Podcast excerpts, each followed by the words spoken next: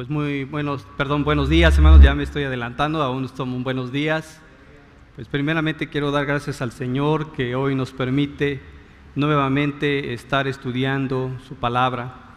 Y esta mañana continuaremos con el estudio de la primera epístola a los tesalonicenses, en su capítulo 5, el cual estaremos finalizando el día de hoy, y junto con, con la finición de este capítulo, pues también la primera epístola. Y bueno, quiero compartirles, hermanos, que eh, personalmente para mí el estudio de esta epístola ha sido de gran bendición, de gran exhortación. Y bueno, yo espero que también este tiempo que hemos estado estudiando juntos también lo haya sido para ustedes. Y a manera de una anécdota personal, quiero compartirles que hace unas semanas, eh, mientras me contaba acompañando a la familia de un hermano muy querido que había partido con el Señor.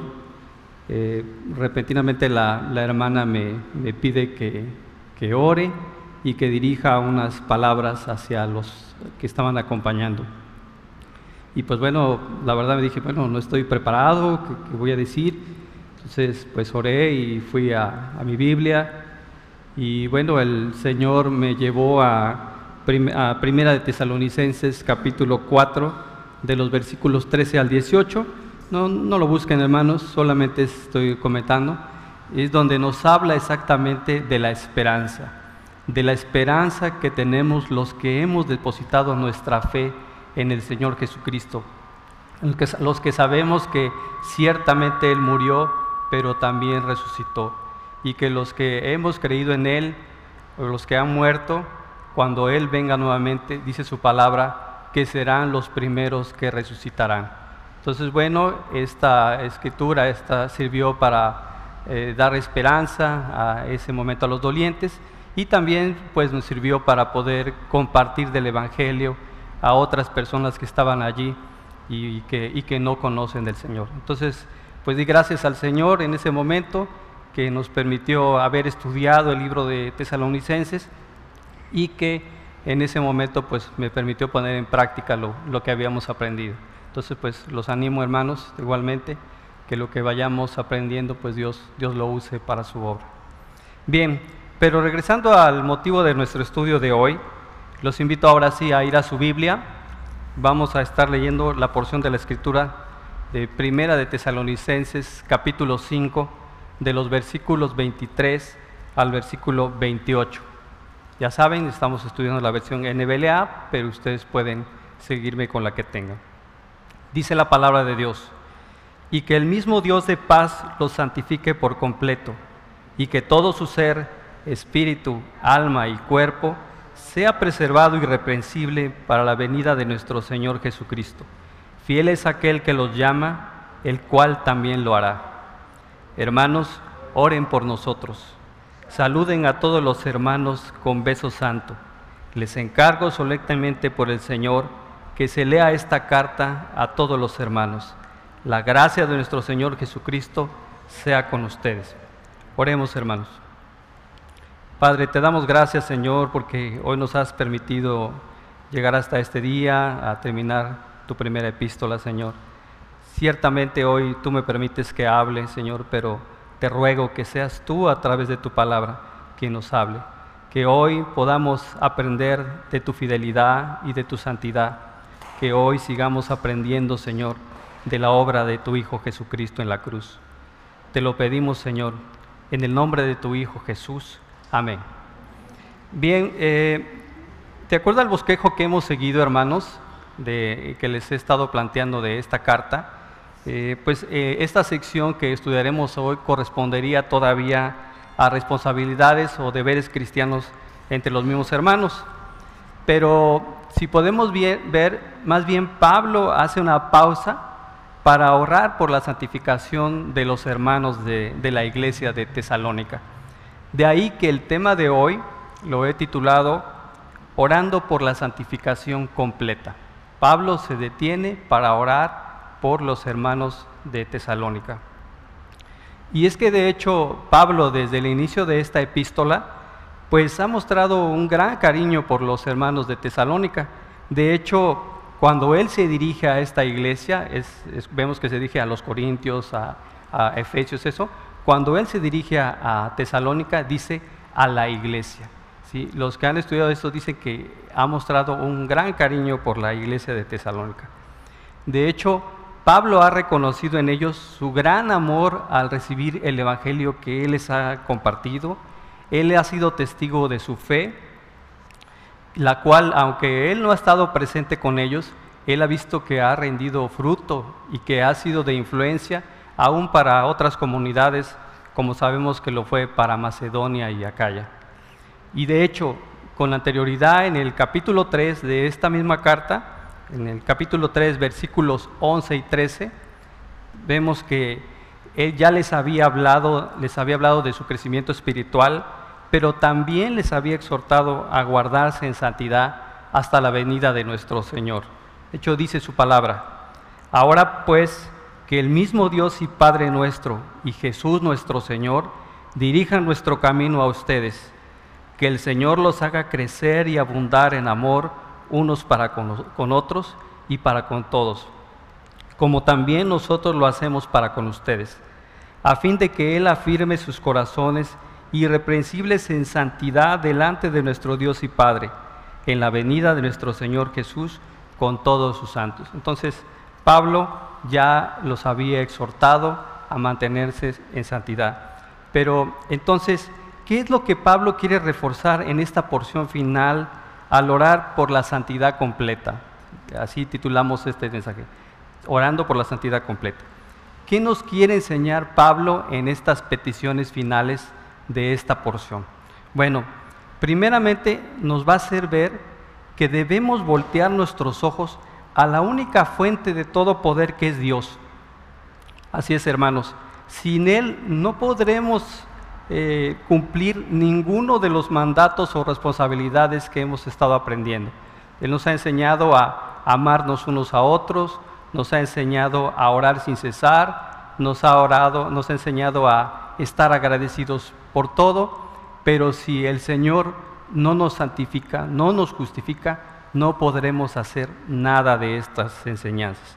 Y de hecho, el apóstol Pablo en esta sección del estudio va a revelar varios elementos que debemos de considerar en la santificación del creyente. Dice, dice la palabra de Dios en el mismo versículo.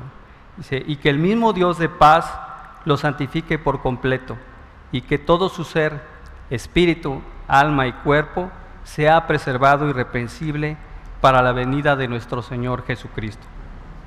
Entonces, Pablo iniciará dirigiendo nuestra atención con una pregunta, o al menos así quise enfocarlo, hermanos. ¿Quién nos santificará? De acuerdo a lo que nos dice en este, dice que el mismo Dios de paz nos santifique. ¿Quién nos va a santificar entonces? El Dios de paz necesitamos al Dios de paz para nuestra santificación. ¿Y qué dice la Escritura con respecto al Dios de paz? Vayamos hermanos a Romanos capítulo 15, versículos 32 y 33. Romanos capítulo 15, versículos 32 y 33. Aquí Pablo les está expresando su anhelo por ir a Roma y les dice que oren por ello.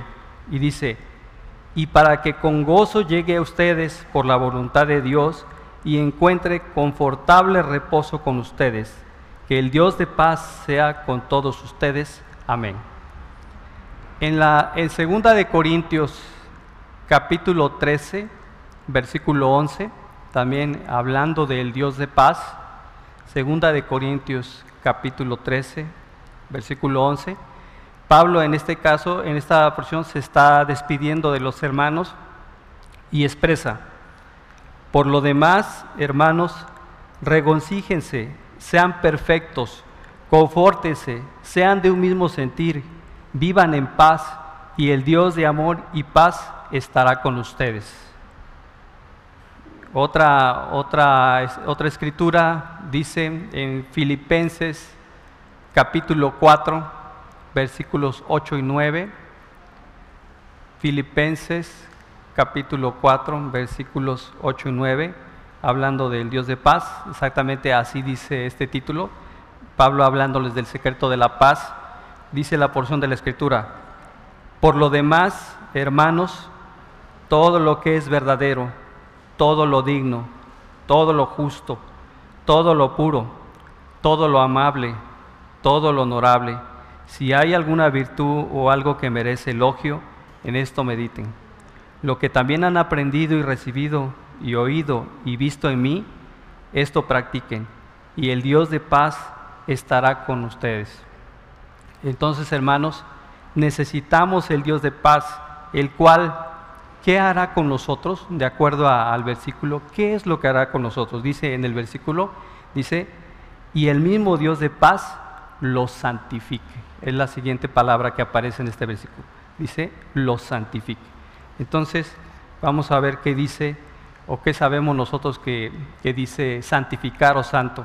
Una palabra que ya hemos estudiado en muchas ocasiones y que sabemos que santo, santificar quiere decir que, nos vamos a apartar, que somos apartados. Eso es santo o santificar.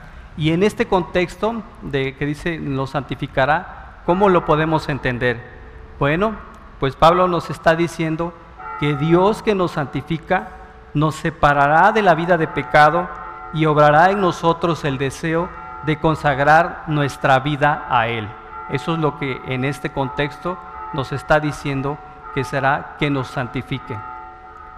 Y bueno, ¿qué podemos ver en relación a esto, a la santificación o a cómo nos menciona el Señor con relación a la santificación? Bueno, pues vayamos a Primera de Corintios. Los invito a ir a la palabra, hermanos, para ver este eh, con relación a la santificación. Primera de Corintios, capítulo 1, en los versículos 1 y 2, hablando de, empieza el saludo a los corintios, Pablo empieza su saludo y dice, Pablo, llamado a ser apóstol de Jesucristo por la voluntad de Dios, y Sóstenes, nuestro hermano, a la iglesia de Dios que está en Corinto, a los que han sido santificados en Cristo Jesús, llamados a ser santos, con todos los que en cualquier parte invocan el nombre de nuestro Señor Jesucristo, Señor de ellos y nuestros. Entonces, hermanos, nosotros los que estamos aquí, los que somos llamados, también somos llamados santos. Y bien, ahora, ¿cómo aplicamos a nuestra vida o cómo, vamos a, cómo aplicamos esta santidad a nuestra vida? Bueno, en, en esta porción de la Escritura también Pablo nos va a ayudar a estudiar tres elementos básicos para definir la santificación de un creyente. Entonces, vamos a estar viendo tres, elementos básicos de la santificación del creyente. el primer elemento es lo que se conoce como la santificación posicional. ¿Qué es eso, hermanos? ¿Qué es la santificación posicional? Bueno, pues esta ocurre en el momento en el que Dios salva a cada creyente. Cuando reconocemos a nuestro Señor Jesucristo como nuestro Salvador, es decir, somos santificados mediante la ofrenda del cuerpo de Cristo una vez y para siempre. Cuando nosotros, hermano, cuando ustedes y yo decidimos aceptar a nuestro Señor y le reconocemos, en ese momento el Señor nos ha apartado y nos ha santificado. Como lo dice Hebreos 10:10, 10, no lo busquen tampoco, hermanos, nada más es para mencionar este contexto, donde se habla exactamente de este sacrificio único y que ya no es necesario más sacerdotes, ya hemos sido santificados por el sacrificio único de nuestro Señor Jesucristo. Dicho de otra manera, hermanos, pues Dios imputa la justicia de Cristo a los creyentes, de modo que ya no nos ve pecadores, sino santificados, cubiertos con la justicia de Cristo, como lo podemos ver en Romanos 3, del 21 al 25. También solamente como referencia, hermanos, no, no lo busquen. Bien. Ahora, ¿qué dice? Que vamos a, ahí sí los animo, hermanos, que, a que vayamos a Romanos capítulo 1, versículo 7, para ver cómo nos declara la, la, palabra de Dios como santos. ¿Qué nos está, cómo declara la palabra de Dios o por cómo nos llama santos? Dice en Romanos 1.7, dice, a todos los amados de Dios que están en Roma, llamados a ser santos. Gracia y paz a ustedes de parte de nuestro Padre y del Señor Jesucristo. Entonces también la escritura nos llama santos. Efesios 1.1, una, escritura que también ya, ya estudiamos, ya estudiamos del libro de Efesios. Y en Efesios 1.1 dice el apóstol Pablo, dice, Pablo, apóstol de Cristo Jesús, por la voluntad de Dios, a los santos que están en Éfeso y que son fieles en Cristo Jesús. Entonces también se está dirigiendo a los hermanos como a los santos. Y bien, hermanos, ¿y cómo, cómo llamaría Pablo si viviera hoy? ¿Cómo creen que nos llamaría? Diría Pablo a los hermanos de Córdoba de la Iglesia Bautista Reforma, llamados santos por el Señor, ¿no? Así nos llamaría. Amén, hermanos. Bien, otro segundo aspecto que vamos a estudiar con respecto a la santidad es la santificación final, otro de los conceptos que, Pablo nos, nos, manda a estudiar. Dice, y que es por lo que es el motivo por el que Pablo oraba a los tesalonicenses y que estamos estudiando hoy, santificación final. Bueno, dice que esta es cuando Dios hace libres del pecado a los creyentes, esto es, libres del cuerpo y del espíritu para siempre y bueno, si lo entendemos hermanos, ¿cuándo ocurrirá eso? ¿Cuándo seremos limpios del espíritu y del cuerpo? Pues cuando muramos, cuando el Señor venga, es cuando se cumplirá esta santificación completa. Vayamos a las escrituras, hermanos. Filipenses capítulo 3, versículos 20 y 21. Con respecto a esto, ¿qué nos dice el Señor? Filipenses capítulo 3, versículos 20 y 21. Dice, porque nuestra ciudadanía está en los cielos, de donde también ansiosamente esperamos a un Salvador, el Señor Jesucristo, el cual transformará el cuerpo de nuestro estado de humillación en conformidad al cuerpo de su gloria, por el ejercicio del poder que tiene aún para sujetar todas las cosas a Él mismo. En sí, hermanos, pues eh, en la santificación final, Dios dice que une la naturaleza nueva, librada de la carne debilitadora, a cuerpos transformados y glorificados para la eternidad. O sea, cuando el Señor nos santifique por completo, ya no tendremos este cuerpo enfermo para algunos, sino tendremos cuerpos glorificados. Y eso ocurrirá en la santificación final. De hecho, hermanos, ese estado de santificación eh, pues perfecta es la, es la promesa que se hace a la iglesia de Cristo. Así se, le, así se dice que se presentará a la iglesia de Cristo. Eso lo menciona en Efesios capítulo 5, Efesios capítulo 5 de los versículos 26 y 27. Bueno, para para tener un poco más de comprensión, eh, vayamos desde el versículo 25 y dice la palabra de Dios, maridos, amen a sus mujeres, así como Cristo amó la iglesia y se dio él mismo por ella, para, que, para santificarla, habiéndola purificado por el lavamiento del agua con la palabra, a fin de presentársela a sí mismo una iglesia en toda su gloria, sin que tenga mancha ni arruga ni cosa semejante, sino que fuera santa e inmaculada. Así es como es la promesa de que la iglesia de Cristo, la novia de Cristo, se presente. Bien, un tercer aspecto de la santidad que vamos a, también nos menciona Pablo que estudiemos, y es la santificación experimental o también llamada progresiva. ¿Esto qué, qué es, hermanos? ¿Qué es esto de la santidad experimental o progresiva? Bueno, dice que es la santidad que estamos viviendo actualmente y que tiene que ver con nuestra vida presente. Es el proceso por el cual los creyentes, o sea, nosotros, nos esforzamos y con la ayuda del Espíritu Santo luchamos para conformarnos a la imagen de Cristo. O sea, hay una imagen, una santidad inicial o posicional, hay una santidad final y esta es la, que estamos ahorita viviendo nosotros. Esta santidad que todos los días estamos luchando y estamos en pos de buscar la santidad en el Señor con la ayuda del Espíritu Santo. Dice la palabra de Dios en Segunda de Corintios, capítulo 3, versículo 18. Segunda de Corintios, capítulo 3, versículo 18. Dice, pero todos nosotros, con el rostro descubierto, contemplando como espejo la gloria del Señor, estamos siendo transformados en la misma imagen de gloria en gloria, como por el Señor el Espíritu. Como les decía, hermanos, es ir todos los días en pos de la santidad. Todos los días, mientras tengamos vida, debemos esforzarnos por buscar de nuestra santidad. Bien, vamos a estudiar ahora otro aspecto que también nos enseña Pablo en, este versículo, en el versículo que estamos viendo, el versículo 3.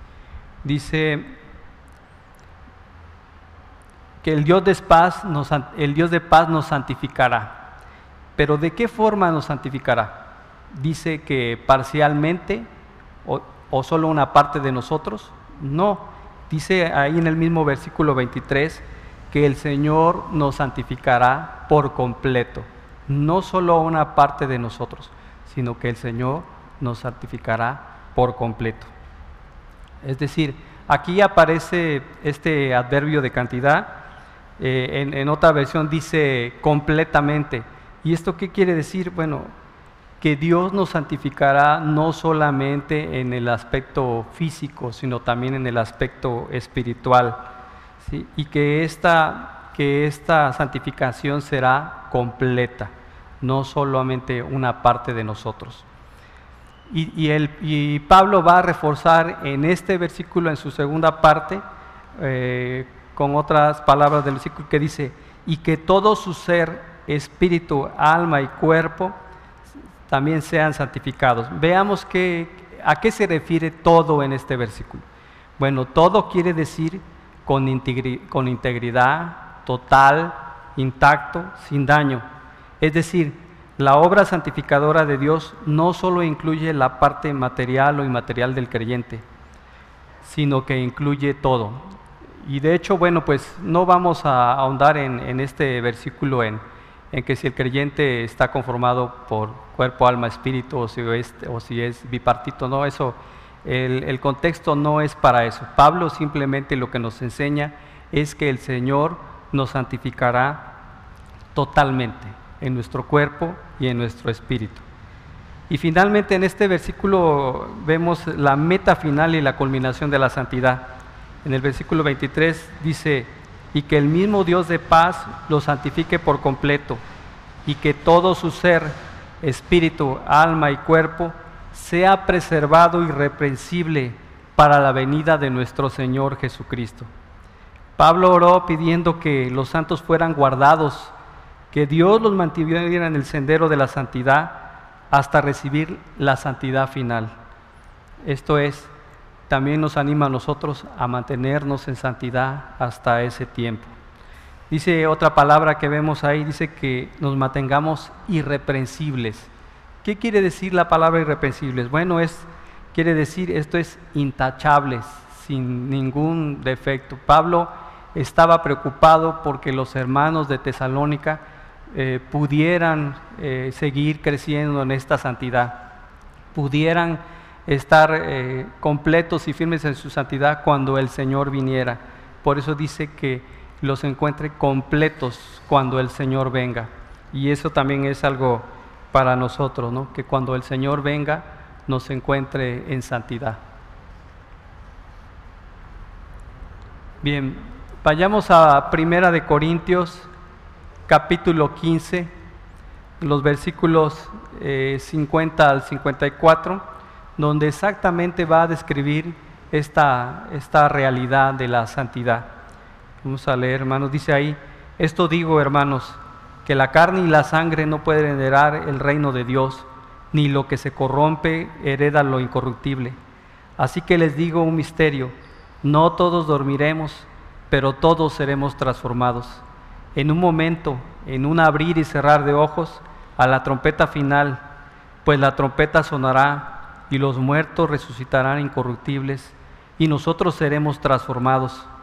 porque es necesario que esto corruptible se vista de incorrupción y esto mortal se vista de inmortalidad. Pero cuando esto corruptible se haya vestido de incorrupción y esto mortal se haya vestido de inmortalidad, entonces se cumplirá la palabra que está escrita.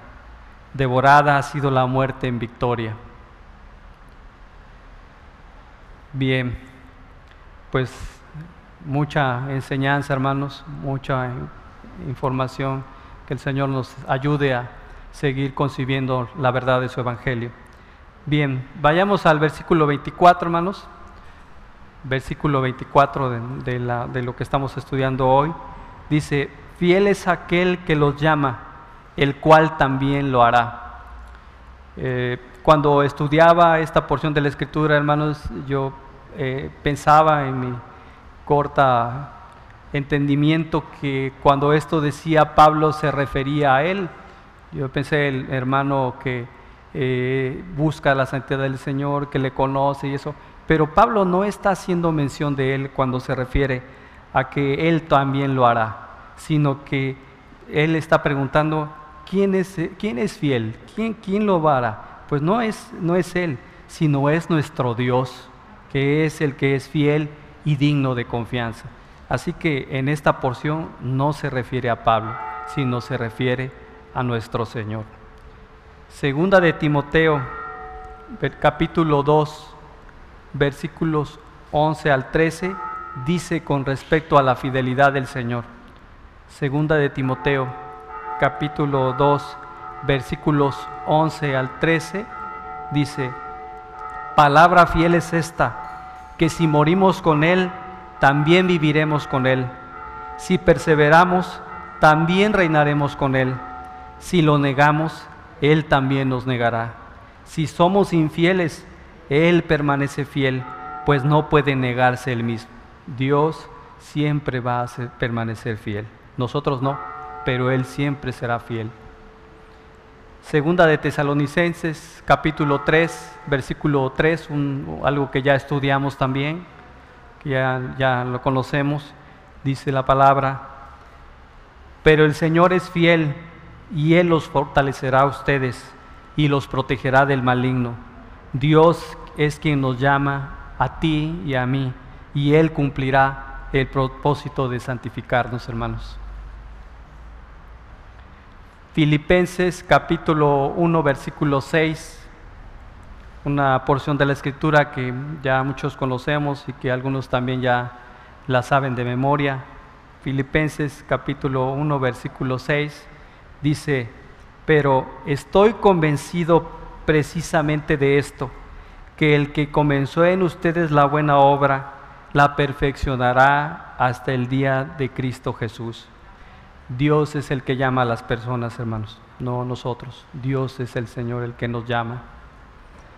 Juan capítulo 6, versículo 44 y 45, hablando también de esto, de la fidelidad y de que Él nos llama. Juan capítulo 6, versículos 44 y 45, dice, nadie puede venir a mí si no lo trae el Padre que me envió, y yo lo resucitaré en el día final. Escrito está en los profetas, y todos serán enseñados por Dios. Todo el que ha oído y ha aprendido del Padre, viene a mí.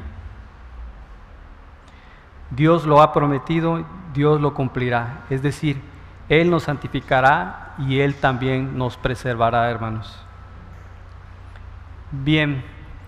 Finalmente vemos eh, no solo un saludo final y una bendición en los últimos cuatro versículos de esta, de esta carta, sino más bien vemos peticiones personales del apóstol Pablo a la iglesia de Tesalónica. En los últimos versículos del, vemos que dice en el versículo 25, hermanos, oren por nosotros. Versículo 26, Saluden a todos los hermanos con beso santo. Les encargo solectamente por el Señor que se lea esta carta a todos los hermanos. La gracia de nuestro Señor Jesucristo sea con ustedes. Bien, ¿cuál es la primera petición de Pablo que vemos en estos últimos versículos? Dice, hermanos, oren por nosotros. Bueno, vemos que este versículo inicia con la palabra hermanos. Y, bueno, aquí ¿qué refleja esto? Bueno, pues refleja el gran afecto que Pablo le tenía a los hermanos de Tesalónica. Les habla con mucha cordialidad, no dice a los de Tesalónica, sino se dirige a ellos como hermanos. Y bueno, eh, ¿por qué lo hace de esta manera? También porque pues él, lo considera, él los considera su familia de fe, los considera hermanos queridos. Él sentía, se sentía con el derecho de pedirles que oraran por él por la cercanía que tenía. Y de igual manera, hermanos, pues nosotros eh, al llamarnos hermanos, pues les animo a que no solamente sea una etiqueta o un saludo, sino que Así como Pablo se sentía en una familia de fe, pues también nosotros nos sintamos al saludarnos como hermanos, como una familia, como una familia que se goza, pero que también se duele en las tribulaciones de la iglesia. Entonces, aquí Pablo nos, nos está enseñando de la cordialidad con la que él se dirige a los hermanos, con la confianza y el amor que sabe que tiene por la iglesia. Bien, la segunda palabra que encontramos aquí es efectivamente, como ustedes habían dicho, es oren. Dice, y bueno, pues antes de despedirse de, ellos, pues sin duda su deseo es, al pedirles que oren, es recordarles que Él tiene mucha confianza en la oración. De hecho, sabemos de Pablo que ha estado en pues, situaciones muy difíciles de persecución, de incluso encarcelado, y en todo tiempo él ha estado orando. Él cree en la efectividad de la oración y es lo que les está transmitiendo a los hermanos de Tesalónica. Él cree en la eficacia de la oración. Y de hecho, hermanos, pues es también lo que debemos hacer nosotros. De hecho, les estamos siempre refiriendo que, que estén orando, que estén orando por nosotros. Bien, en el versículo también podemos ver que dice, que oren por quienes, por nosotros, dice en, otra palabra que hay ahí. ¿Y por qué se refiere a nosotros? Bueno, pues está hablando de sus colaboradores, de los que estaban yendo con él. En este caso habla de Silas y Timoteo, que son los que le, habían acompañado. Y pues sabemos que junto con Pablo, o sea, los tres habían sido fieles orando por la iglesia de los tesalonicenses.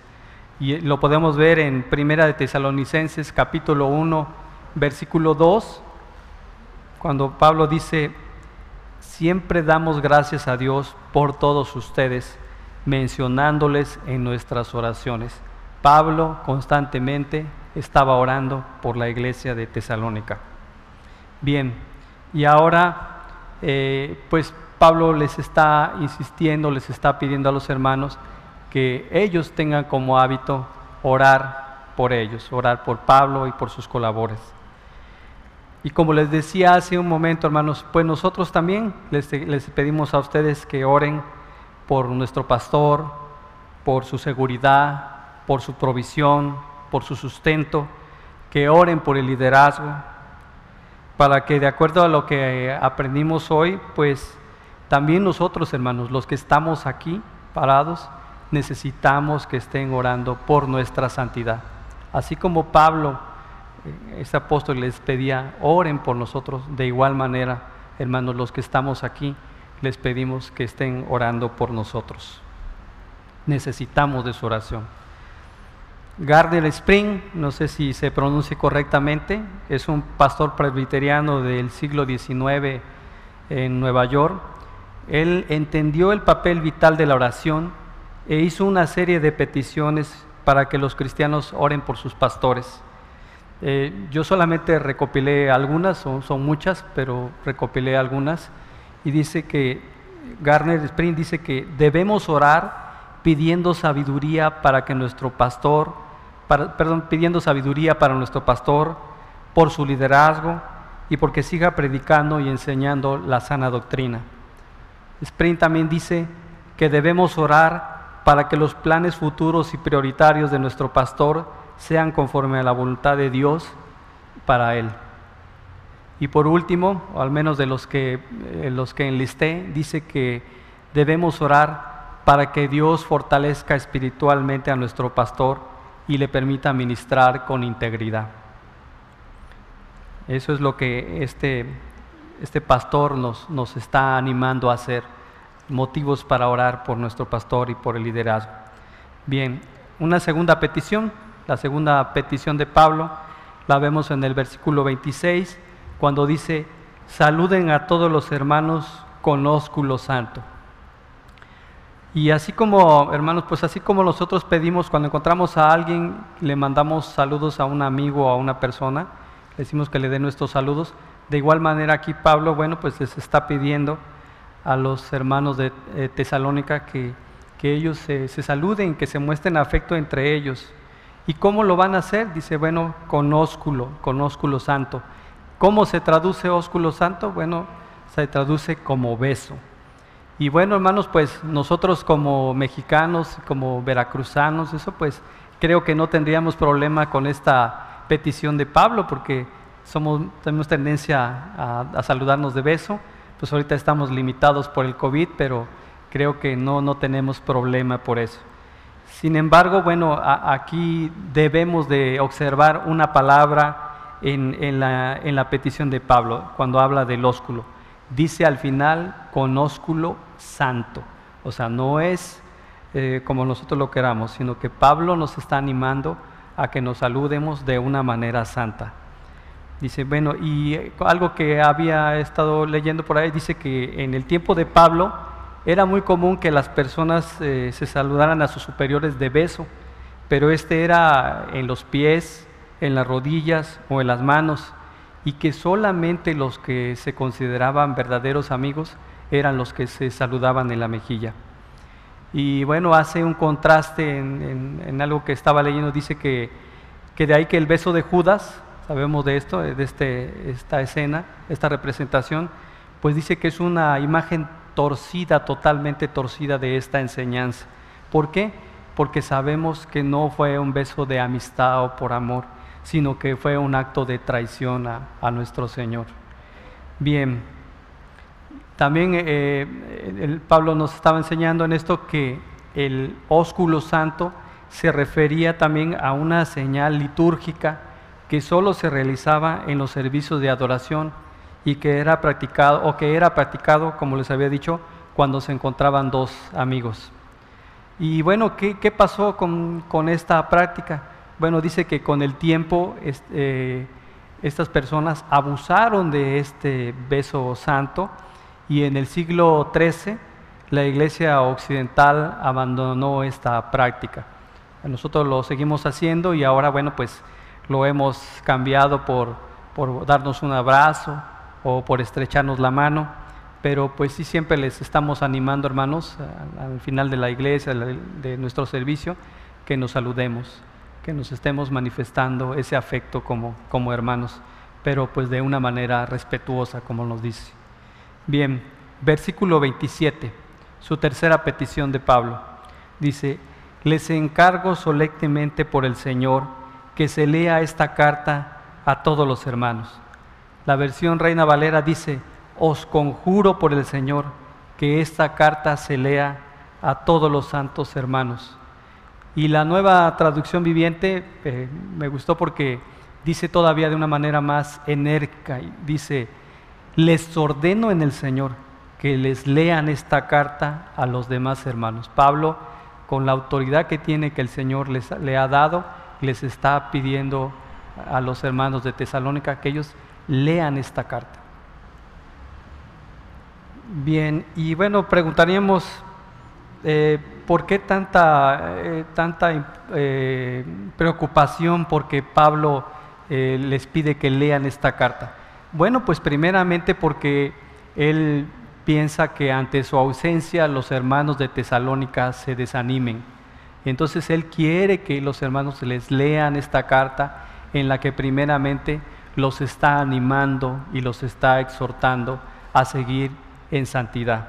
Así que por eso es que Pablo tiene eh, cierta preocupación porque se lea esta carta. También entendemos que estas cartas se leían en voz alta durante, la, durante el servicio de adoración y bueno, pues que, todo el mundo en realidad la, la, escuchaba, ¿no? Pero les digo, Pablo, como les decía en la versión Reina Valera, dice que les ha encomendado solemnemente, o sea, que se haga con toda la importancia, con todo respeto, con toda la autoridad que se pueda leer esta carta a los hermanos. Bien, versículo 28. Aquí más que petición, pues Pablo está despidiéndose y orando por los hermanos de Tesalónica y dice, la gracia de nuestro Señor Jesucristo sea con, con ustedes. Pues finalmente Pablo está orando a los tesalonicenses pidiendo que la gracia de nuestro Señor Jesucristo, es decir, que el regalo inmerecido que hemos recibido de parte de nuestro Señor Jesucristo, pues eh, esté con ellos, eh, ellos lo, lo, valoren. ¿Por qué? ¿Por qué razón? Pues porque Pablo entiende que sin la gracia de nuestro Señor, si, si no tenemos la gracia del Señor, o si los hermanos de Tesalónica no tenían la gracia del Señor, pues no podrían lograr la su santificación. Eh, Podemos leer eh, también en esto dos, dos porciones, en estas porciones de la escritura que dice que Él da gracias porque si nosotros actualmente leyéramos porciones grandes de la Biblia, aprendiéramos porciones, pero no tenemos la gracia del Señor, pues simplemente no lo entenderíamos, no lo aprenderíamos y no sería de edificación para lograr nuestra santidad. Entonces, por eso Pablo les afirma que es importante tener la gracia del Señor para lograr nuestra santificación. Bien, conclusión hermanos, que hemos visto el día de hoy, que nos dice el Señor. Bueno, escuché una frase de ahí, el puritano Thomas Watson declara con respecto a la santificación, dice, la santificación es un principio de la gracia salvadora obrada a través de la cual el corazón se hace más santo y se vuelve conforme al corazón de Dios. Una persona santificada no solo es portadora del nombre de Dios, sino de su imagen. Así que también, hermanos, eso es un trabajo para nosotros. Tenemos que santificarnos en este tiempo, en esta vida, pero tenemos que procurar que reflejemos la imagen de nuestro Señor. Dice, y hermanos, si algún hombre o pastor eh, te dice que con una oración te puedes santificar, pues este miente, hermanos, porque Dios es el único que nos santifica. Es decir, nos separa de la vida de pecado y obra en nosotros el deseo de consagrar nuestra vida a Él. Si alguna vez te preguntas cuál es uno de los motivos de tu vida aquí en la tierra, pues sin lugar a duda es tu santificación, santificarte. si alguna vez hemos tenido alguna crisis existencial y decimos, pero ¿por qué vivo? ¿Por qué estoy aquí? Pues estoy vivo para santificarme, porque esa es la voluntad de Dios. Y vemos las peticiones de Pablo que encontramos aquí. Dice que se comparan a las de los pastores dedicados y comprometidos en la obra del Señor. ¿Por qué? Porque estos pastores desean que su iglesia ore por ellos, que su pueblo les demuestre afecto, pero sobre todo que se demuestren afecto entre ellos mismos, entre nosotros, que lean y que estudien y apliquen la palabra de Dios, no solo el domingo, sino todos los días de nuestra vida. Debemos aplicar la palabra de Dios. Bien, hermanos, vamos a orar para terminar este día. Gracias, Señor, por habernos permitido terminar este día, este estudio, por recordarnos tu fidelidad, por recordarnos que tú que iniciaste la buena obra en nosotros, también la concluirás, Señor. Por recordarnos que tú que has iniciado también la santificación en nuestra vida, también la concluirás un día, Señor. Es nuestro anhelo, Señor, que los preceptos y enseñanzas que hemos aprendido de esta epístola, Señor, los podamos aplicar en nuestra vida. Que cada día podamos seguir aprendiendo más de la obra de tu Hijo Jesucristo. Te lo pedimos, Señor, en el nombre de tu Hijo Jesús. Amén.